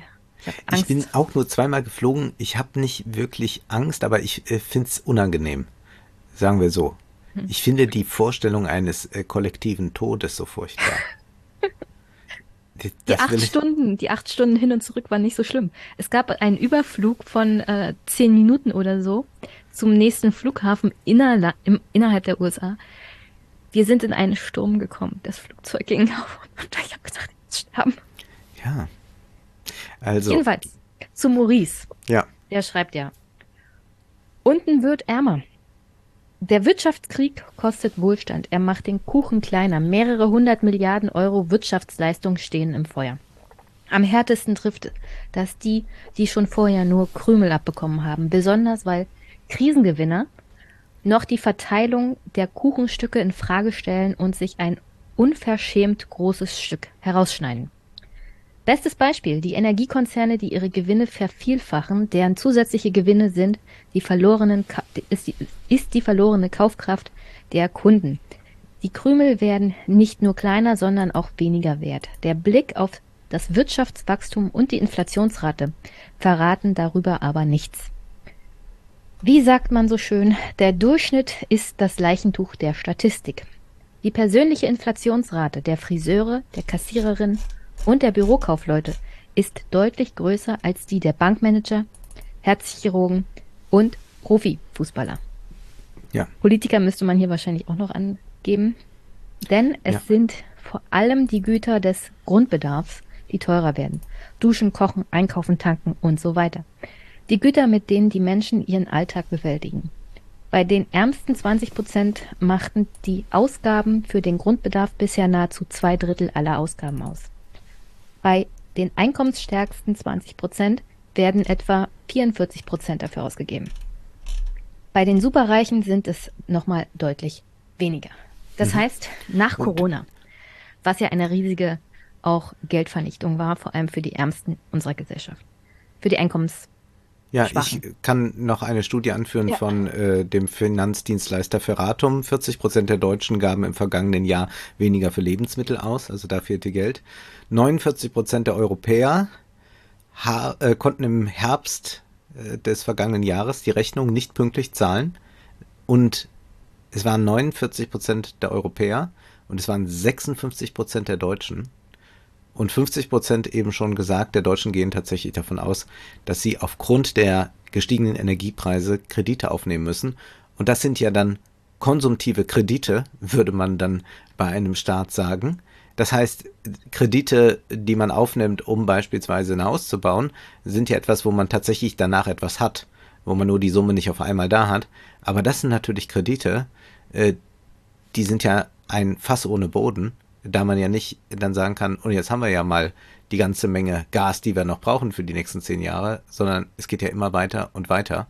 Und Ja, die- wenn man sich die bedenkt, Preise sinken ja auch aktuell nicht wirklich. Nein, ja. nein. Also es geht ein wenig nach unten, aber was man in Berlin zum Beispiel gesehen hat, Die, ähm, es gibt einen Energieanbieter des Landes Berlin, der hat die Preise 50 Prozent erhöht mhm. und jetzt äh, im Frühjahr 30 Prozent gesenkt. Das heißt aber, du hast immer noch eine Preiserhöhung im Vergleich zum davor von 20 Prozent.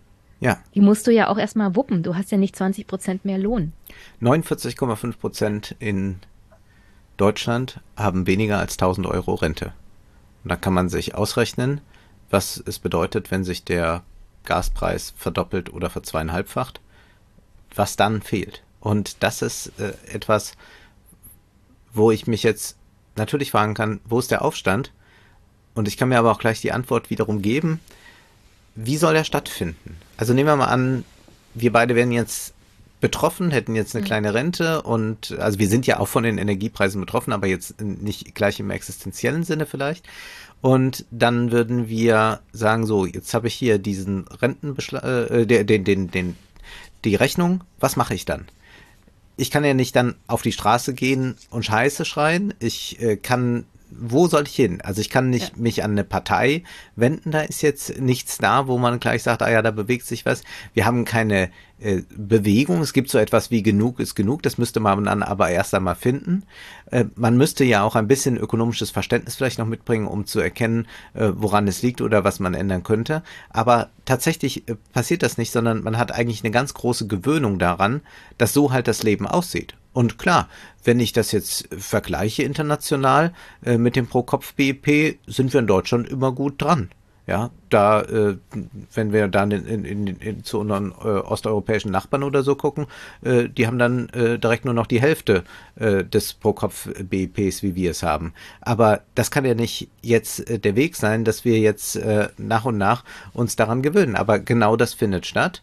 Und das findet auch, Maurice hat es ja da beschrieben, in der Weise statt, dass man natürlich die Konzerne schützt und ihnen die Gewinne erhält, weil das im internationalen Konkurrenzkampf auch der Nationalstaaten gegeneinander wichtig ist, dass diese Konzerne aufgestellt sind, während es ja am Ende egal ist für die internationale Konkurrenz der Nationalstaaten und der Konzerne, ob die Friseurin sich jetzt das Heizen leisten kann oder nicht. Also die wird nie in eine internationale Konkurrenz treten. Die wird nicht geschluckt, die wird nicht in irgendeiner Weise äh, gefährlich sein. Äh, da könnte man höchstens nur noch gucken, was die noch alles tun kann für ihr Land. Und das ist etwas, was wir jetzt gerade äh, haben. Das ist also die Logik der äh, kapitalistischen Nationalstaaten, die sich da durchsetzt. Und das haben wir bei Corona ja auch schon gesehen, dass es natürlich die Homeoffice-Fraktion gab, die gut geschützt war und weitermachen äh, konnte äh, mit ihrer Arbeit, ohne dann äh, von Infektionen betroffen zu sein, während man natürlich die hatte, die in der Industrie arbeiteten und nicht zu Hause bleiben konnten, weil es ja da verrichtet werden muss, und die wurden natürlich auch nicht mit einem Lockdown versehen. An der Stelle, ja, du hast ja diesen Gewöhnungseffekt. Es gibt ja Gründe, warum keiner mehr wirklich auch protestieren geht. Also ja. warum denn? Es ändert sich ja so und so nichts. Ich glaube, die letzten großen äh, Demonstrationen in Ostdeutschland, ich zähle jetzt nicht Pegida und Co. dazu, sondern die ja. letzten wirklich großen Demonstrationen in Ostdeutschland gab es, als die Harzgesetze eingeführt wurden. Also diese ganze Agenda 2010 Sache. Da gab es hier Demonstrationen ohne Ende in Ostdeutschland, Montagsdemos. Und die haben aber, aber nichts gebracht. Politik hat sich nicht bewegt. Mhm.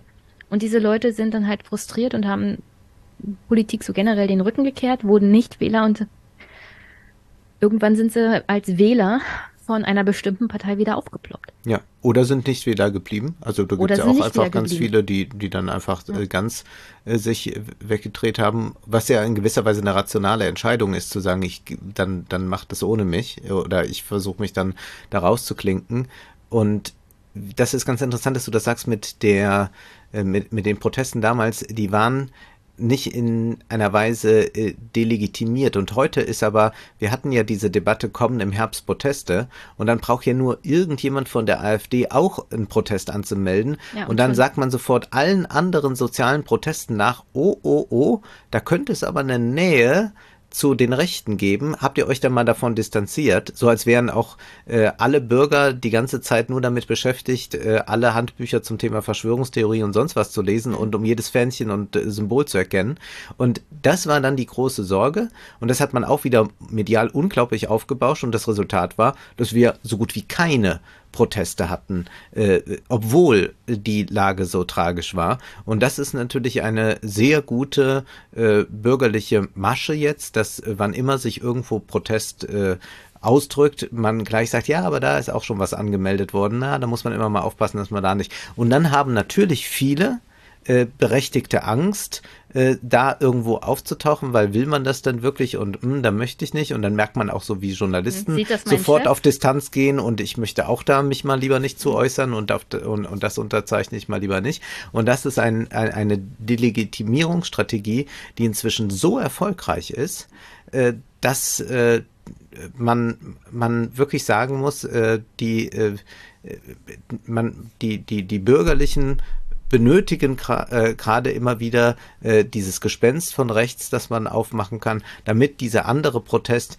äh, ja gar nicht stattfinden kann, weil der immer schon infiltriert sein wird von irgendetwas und, und, und so weiter und so fort. Und das ist eine, eine äh, äh ganz ungute ähm, Gemengelage, aus der man aber jetzt äh, nicht rauskommt. Und was folgt denn eigentlich für uns daraus? Also das so würde mich jetzt mal interessieren. Ja, also, also so grundsätzlich würde ich sagen, dass grassierende Ungleichheit eine starke Gefährdung für Demokratie an sich ist. Ja. Die Tatsache, dass sich Leute nicht politisch vertreten fühlen, vor allem der unteren Einkommensschichten, und nicht mehr wählen gehen, heißt nicht, dass sie mit der Politik zufrieden sind, sondern sie finden einfach keinen Ansprechpartner mehr. Ja, sie finden niemanden mehr, der sie vertritt. Und wenn das eine kritische Masse einnimmt, wenn diese Menschen auch denken oder sagen, also der Staat ist nicht für mich da, was, was, was soll ich überhaupt in diesem Staat? Ja, lasst mich bloß in Ruhe. Das, das wirkt dann auch, was die innere Sicherheit angeht, sehr kritisch, weil diese Menschen kommen dann zur Verwaltung trotzdem irgendwann mal, weil man sie anschreibt, sie sollen bitte Steuern zahlen und solche Sachen oder eine Grundsteuererklärung abgeben haben sich aber schon längst von dem Staat verabschiedet und sind stinke sauer, dass der Staat dann trotzdem mal von ihnen was verlangt. Ja. Das kann ich alles auch nachvollziehen. Weil sie den Staat ja nicht mal als Positives erleben. Nein, sie nehmen ihn immer nur als negativ wahr, ja. Ja. Und, und die Tatsache, dass man Proteste von vornherein delegitimiert, vor allem soziale Proteste, halte ich für schwer schädigend für den demokratischen Prozess. Denn wo, wo bitte entstehen denn demokratische Bewegungen außer aus Protest auf der Straße? Die letzten, also wirklich die letzte große demokratische Bewegung, aus der eine Partei hervorging, waren ja auch die 68er und aus denen kamen dann irgendwann auch die Grünen hervor. Danach nicht mehr so richtig. Insofern finde ich es in mehreren ja, Ebenen, ja, ich finde es in mehreren Ebenen gefährlich für die Demokratie, ich meine, diese Bürgerlichen sagen immer, sie wollen die Demokratie vor, vor rechts schützen, aber so sehr, sie beschneiden die demokratische, die demokratische Teilhabe so sehr, dass die Demokratie an sich auf der Kippe steht. Wegen ihrem Schutz vor rechts. Ja, das glaube ich aber auch nicht, dass sie das so sehr wollen. Also sonst sind nee, sie ja auch mit allem Ich meine nicht, dass dabei. sie das mit Absicht machen, aber also dass sie sehen, was sie tun. Aber es ist also diese Hand. ich glaube schon, dass viele das äh, sehen und das einsetzen als Strategie. Das ist doch, das ist doch eigentlich das, das beste Argument. Man braucht sich gar nicht mehr mit den Inhalten auseinanderzusetzen, muss sagen, ah, sind aber wahrscheinlich rechts. Ja, aber machen Sie ja das mit Absicht, um die Demokratie zu schwächen? Nee, um die Demokratie zu schwächen wahrscheinlich nicht. Äh, sie, sie, sie wollen äh, sicherlich nicht am Ende den, den Aufstand haben. Das ist ja so diese Sache, dass man immer schauen muss, wie, wie weit kann man gehen. Und das ist ja interessant, dass äh, die Bundesregierung erst ein bisschen doch versucht da einzuschränken, wir müssen irgendwas sozialer gestalten. Und dann hat man gesehen, okay, es gibt aber wirklich gar keinen Protest. Puh, dann lassen wir uns Zeit. Ja. 20, 200 Euro für die Studenten, irgendwann mal. 49 Euro Ticket. Die, die Sofortzahlung, reicht. die irgendwann Geld geworden ist. Ge genau, also diese ganzen Dinge, das resultiert natürlich daraus, weil das nicht passiert, äh, weil, weil es keinen Protest gibt. Dann hat man also nochmal das gesehen und sagte, na, dann haben wir doch Zeit. Ganz kurz. noch zum Einschieben für diese 200 Euro sofort, Sofortzahlung. Das perfide daran ist, dass die Bundesregierung damit gleich die Digitalisierung der Identität der Studenten damit macht. Weswegen das überhaupt so lange dauert. Ja. Das heißt, du deine Identität wird digitalisiert, ohne dass du das überhaupt willst, nur wegen 200 Euro. Ja. Es ist, es ist ein. Also die, ein die Regierung Skandal. verarscht hier gerade junge Menschen in mehrerer Hinsicht und das ja. ist so pervers. Und wenn diese Leute dann überhaupt noch was Positives an Glauben an den Staat haben, wäre es ein reines Wunder. Und jetzt könnten wir über die jungen Wilden wieder lästern im Bundestag, aber wir tun das heute nicht, denn zu denen ist eigentlich nee, alles gesagt. die, haben sich, die haben sich völlig demaskiert ja. und das kann man jetzt einfach ad acta legen. Man, also man sollte alle Jungen im Bundestag so behandeln, wie man jetzt auch mit Wolfgang Schäuble reden würde, als wären sie 80 Jahre dabei. Also gar nicht anders, keinen anderen Ton und Mensch, toll und hier äh, äh, Emphase, Wolfgang. jetzt kommt was Neues. Nein, ja einfach so behandeln wie die, die schon immer da sind. Äh, das ist sicherlich äh, die Generation an Abgeordneten, die sich am allerschnellsten angepasst hat und genau weiß, wo der Wind weht und äh, sie sind da zu allem bereit. Wir müssen sie als alte Hasen betrachten, die ganz Jungen. dann kann man sie auch zur Brust nehmen, so wie Thilo das ja dann mitunter in Interviews tut. Und genau so muss man es machen. Äh, da gibt's keinen Welpenschutz oder irgendetwas, denn man sieht gerade, wie äh, karrieristisch die unterwegs sind. Die wissen das alles sehr genau, was sie da tun. Auch wenn die das in, bei Instagram immer so verkaufen als Sozialkunde LK Klassenfahrt äh, zum Bundestag. Nein, die wissen schon sehr genau, wie es läuft. Und genau so muss man sie auch behandeln. Die viel wichtigere Frage ist, was ist eigentlich mit jungen Leuten, äh, die genau diese Erfahrung jetzt machen? Und diese 200 Euro sind ja nur ein Symptom oder die 49 Euro für das Ticket, das aber dann nicht äh, in vielen Bundesländern äh, damit verrechnet werden kann, dass man ja noch ein Semesterticket hat. Nun, was kann man denen eigentlich sagen? Ich kann natürlich jetzt hier wieder einmal sitzen und sagen, wir bräuchten mehr Protest und wir müssten mehr und all das. mehr junge Leute im Bundestag? Nee, das würde ich jetzt nicht sagen, aber dass man, dass man einen, einen Gegendruck braucht und dennoch fühle ich mich dabei Schlechtes zu sagen. Und äh, das ist, glaube ich, das erste Mal, dass ich das jetzt so äußere irgendwo öffentlich. Aber ich würde fast, auch wenn wir hier im Einmischen-Podcast sind, raten, raushalten und zwar in dem Sinne, also ich weiß, mhm. raushalten ist auch ein Luxus, den man sich leisten kann. Und das äh, ist immer von, von, ja, von, von relativ guten, stabilen Verhältnissen aus leichter. Aber mit raushalten meine ich, vielleicht, wo die Zeit so frustrierend ist und man ist ja nur einmal jung, sollte man sich vielleicht nicht allzu sehr an diesem tagespolitischen aufreiben. Und ich ärgere mich ja selbst, dass ich Namen wie Swason Shapley kenne und die auch noch verbinden kann mit was. Das ist ja für mich selbst eine Belastung. Deswegen würde ich sagen, ist es am allerbesten, wenn man sich versucht, Felder zu erarbeiten im Privaten. Also ich bin jetzt hier fürs Privatisieren, wenn du so möchtest, wo man ich verrat's keinem. Wirkmacht hat in irgendeiner Weise. Und damit meine ich wirklich sich entweder auf ganz lokaler, regionaler Ebene engagieren, politisch, also das wäre natürlich immer noch das, das, das Beste, oder wirklich auch auf der hedonistischen Linie, also ich meine jetzt nicht, kauft euch alle mal ein SUV, sondern zu sagen, äh, man genießt jetzt auch das Leben und guckt ein bisschen, wie ich das eben getan habe bei diesen Politikern, so mit einem äh, leicht verächtlichen Blick drauf und sagt, meine Güte, das ist aber auch schlimm, wenn man sich dem nochmal jetzt aussetzen muss und nochmal plötzlich der Panzertoni wird. In dieser Weise vielleicht dann da eine Distanz halten zu, damit man nicht verrückt wird. Also ich meine das ganz ernst und äh, das wäre neben dem, was eigentlich getan werden müsste, aber das habe ich ja schon hundertmal gesagt, das sagen wir auch alle laufend, ist das nochmal so eine, ich will fast sagen, Lebenshilfe, die ich geben würde, weil das andere einen mürbe macht und möglichst wenig Zeit auf Twitter natürlich verbringen. Das steigert die Lebensqualität ganz enorm. Also ich muss nochmal zu den jungen Leuten zurück. Es sind ja Illusionen weggefallen. Illusionen zur Ampel, zu den Grünen. Und ich bin stolz darauf zu sagen, ich hatte diese Illusionen nie. Ja, weil du ja nicht äh, jetzt zum ersten Mal wählen gehst. Nee, Aber es gibt ja Leute, die ich kenne, die auch älter sind, die auch mehr schon gewählt haben und sich eigentlich mit Politik auskennen, die diese Illusion Ja, ja, hatten. ich kenne ich kenn, ich kenn wo- und wozu 80-Jährige, die sagen, aber jetzt wird's aber mal ganz ja, genau, anders. jetzt wird's anders, genau. Wo, zu den Jungen möchte ich nur sagen, es gibt ja auch eine Reihe von Leuten, die, die dann diesen Personen beispringen, auch wieder auf Twitter. Wie kann man nur so mit einer jungen Abgeordneten und die lernt ja noch? Nee. Wenn man sich zu, für den Deutschen Bundestag, das Hohe Haus, ja, das, das zentrale Organ der Demokratie wählen lässt, dann ist man ab Tag eins da in, im Feuer. Und dann ich muss man seinen auch, Job also auch machen können. 10.000 Euro Und wenn man Schmerzensgeld nicht, ja, sind und wenn man nicht in der genug. Lage ist, eine journalistische Frage, eine ganz normale Frage zu beantworten, dann muss man sich nicht wundern, wenn die Leute das wirklich als lächerlich wahrnehmen und verlogen und heuchlerisch, was da teilweise gesagt wurde, ja. Sag bitte noch so was zu zu dem Thema. Na, sag Ähm, noch zu- ein bisschen was zu- zu dem Thema äh, Kranken. Ja, ja. Und, und dann noch ähm, zu, zu dem nicht verrückt werden. Was ich auch in letzter Zeit gelernt habe, ist ähm,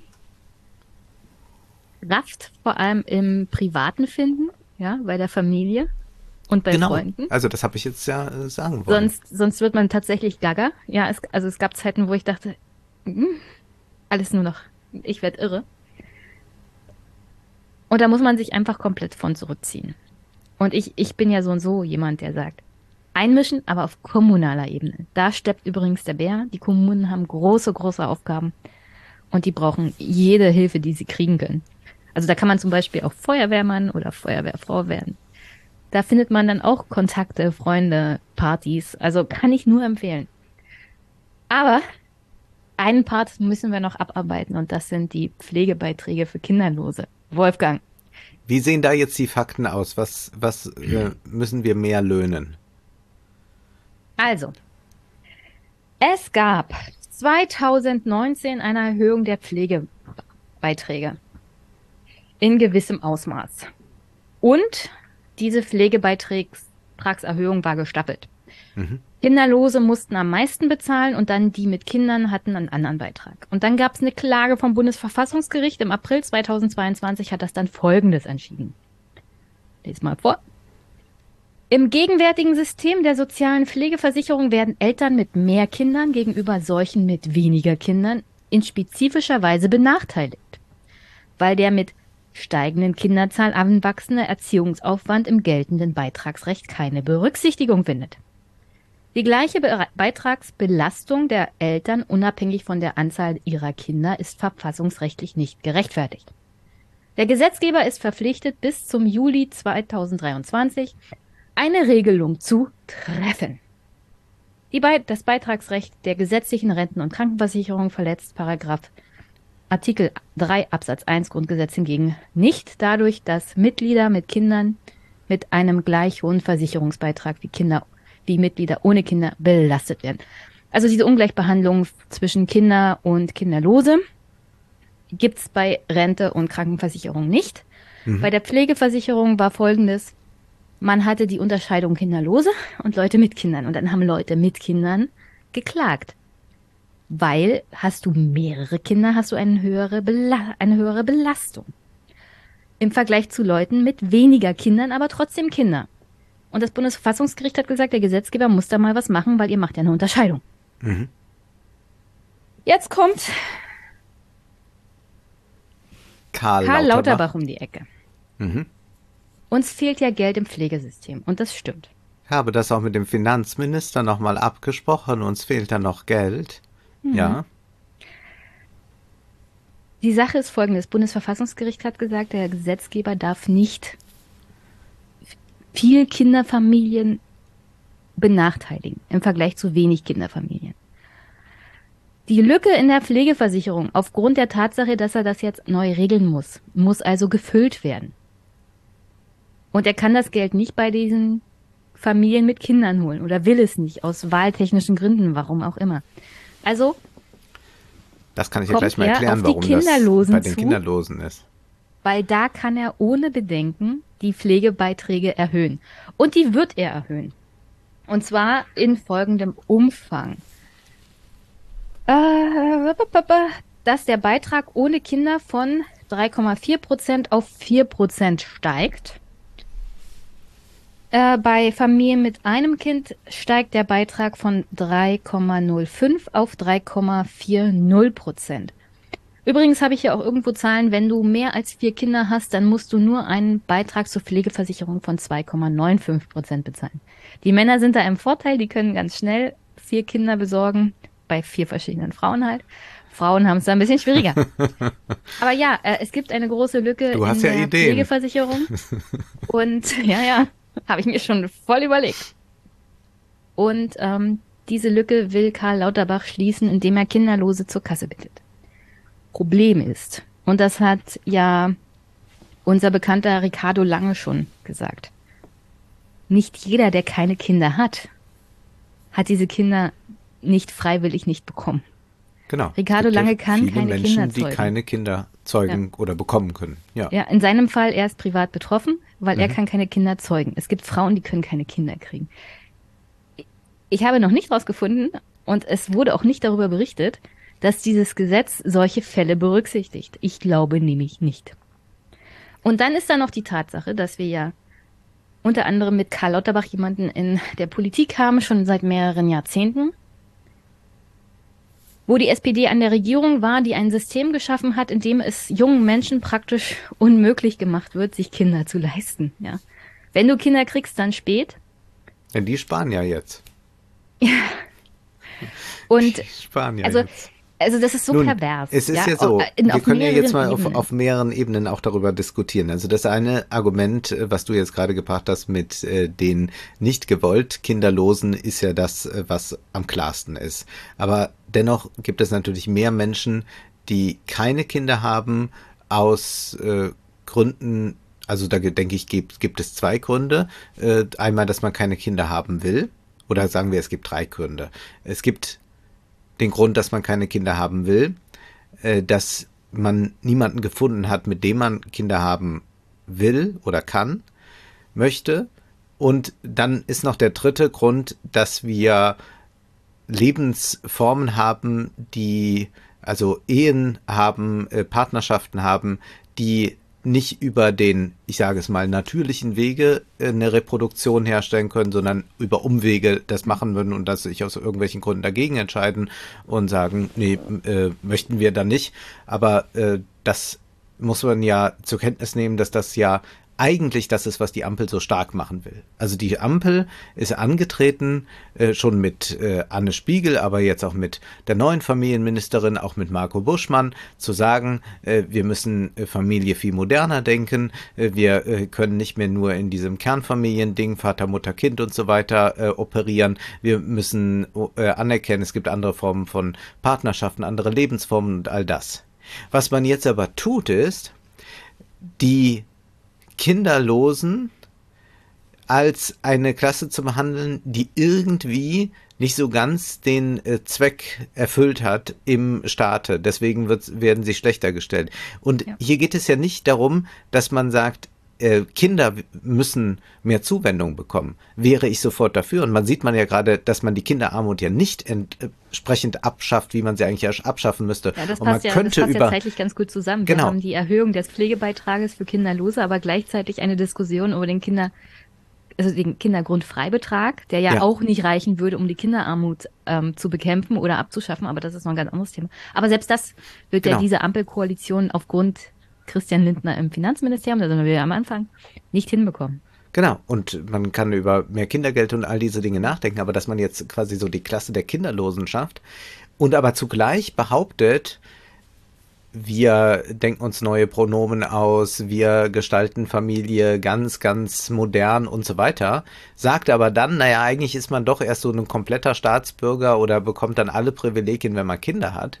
Das ist etwas, was natürlich äh, höchst widersprüchlich ist und eigentlich dieses äh, progressive Lager äh, bei SPD und Grünen sofort auf die Palme bringen müsste, dass man dann sagt, nein, man kann doch so. Also sonst hört man ja immer von denen alles Mögliche und äh, in, in, in diese Richtung. Und da kommt aber jetzt interessanterweise nichts. Und das müsste man ja eigentlich machen. Warum werden Kinderlose hier mehr belastet als Menschen mit Kindern? Nun, weil es natürlich im Sinne äh, des Staates ist, dass Kinder äh, auf die Welt kommen. Wir wissen um die demografischen Probleme in Deutschland und in vielen anderen Ländern. Wir wissen, wie China irgendwie versucht, diese Ein-Politik, Ein-Kind-Politik abzustreifen und es gelingt nicht. Und von vielen anderen Ländern kann man das auch sagen. Das heißt, man äh, will jetzt hier natürlich Anreize schaffen dafür, dass äh, Kinder kommen. Äh, zugleich wissen wir, wenn wir ansehen, wer gerne nach Deutschland kommen wollte und nicht darf, wäre jetzt nicht die Notwendigkeit da, das über solche Maßnahmen zu machen. Aber es ist eine ähm, Privilegierung von Menschen mit Kindern, äh, die äh, stattfindet natürlich aus einem Staatsinteresse heraus. Und da würde ich sagen, wenn man so unglaublich progressiv denken will oder vorgibt zu denken, wie die Ampel das tut, dann könnte man genau so etwas, wie das jetzt hier äh, stattfindet, nicht machen. Dafür gibt es keine Berechtigung, äh, zumal ja auch äh, so eine Genealogie des Umeinanderkümmerns hergestellt wird. Die mag es geben und die gibt es auch verstärkt noch in Familien natürlich. Aber gerade wo die Lebensformen ja so anders sind, äh, wo man sagt, äh, man hat neue Lebensgemeinschaften, die gar nicht als Liebesbeziehungen sind, aber die müssten auch andere Rechte haben, wenn Leute ins Krankenhaus kommen und dergleichen, dann muss man also auch davon ausgehen, dass zum Beispiel Kinderlose äh, Care-Arbeit, Arbeiten des Kümmerns auch übernehmen. Nur dann in anderer Weise. Nicht für das Eigenfleisch und Blut, sondern vielleicht für andere, äh, andere Solidargemeinschaften. Also so wäre ja eigentlich ein modernes Denken sinnvoll. Das wird aber hier nicht betrieben. Also hier ist eigentlich so viel konservatives Denken in diesem Ansatz drin. Ja. Du gehst ja davon aus, dass wenn diese Kinder reichen Familien Kinder haben, dass sich die Kinder dann kümmern. Alleine dieser Ansatz ist ja schon falsch. Ich aus meinem privaten Umfeld kenne ich Kinder, die sich komplett von ihren Eltern losgesagt haben. Ja. ja. Und da ist dann niemand, der sich um die Eltern kümmert, weder finanziell noch äh, faktisch mit häuslicher Pflege.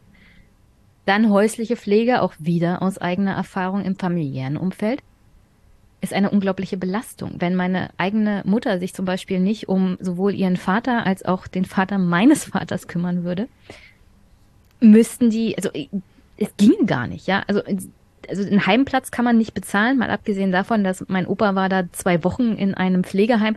Das geht absolut nicht. Das ist unmenschlich. Menschen in einem Pflegeheim, so, also wie er behandelt wurde, nee. Ja, die da teuren sind halt teurer. Das ja, das, und teurer. Also sie sind teurer, aber aber die Pflege war gar nicht da. Er wurde nicht behandelt wie ein Mensch, ja. Das, also es war wirklich grauenhaft.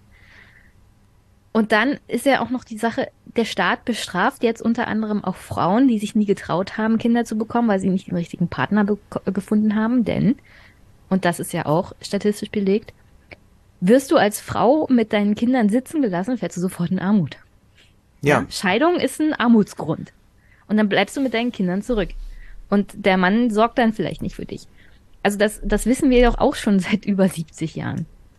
Und dann, natürlich trauen sich dann junge Frauen nicht äh, Kinder und Familien zu, wenn sie sich nicht 100 oder 200.000 Prozent sicher sind, dass der Mann sie dann nicht sitzen lässt. Und dass eine Bundesregierung aus SPD und Grünen, wie du es ja gerade angebracht hast, das völlig ignoriert, ähm, ich, ich glaube, das ist noch nicht mal dieses Staatsdenken. Also wir brauchen, wir müssen halt was tun wegen dem demografischen Wandel.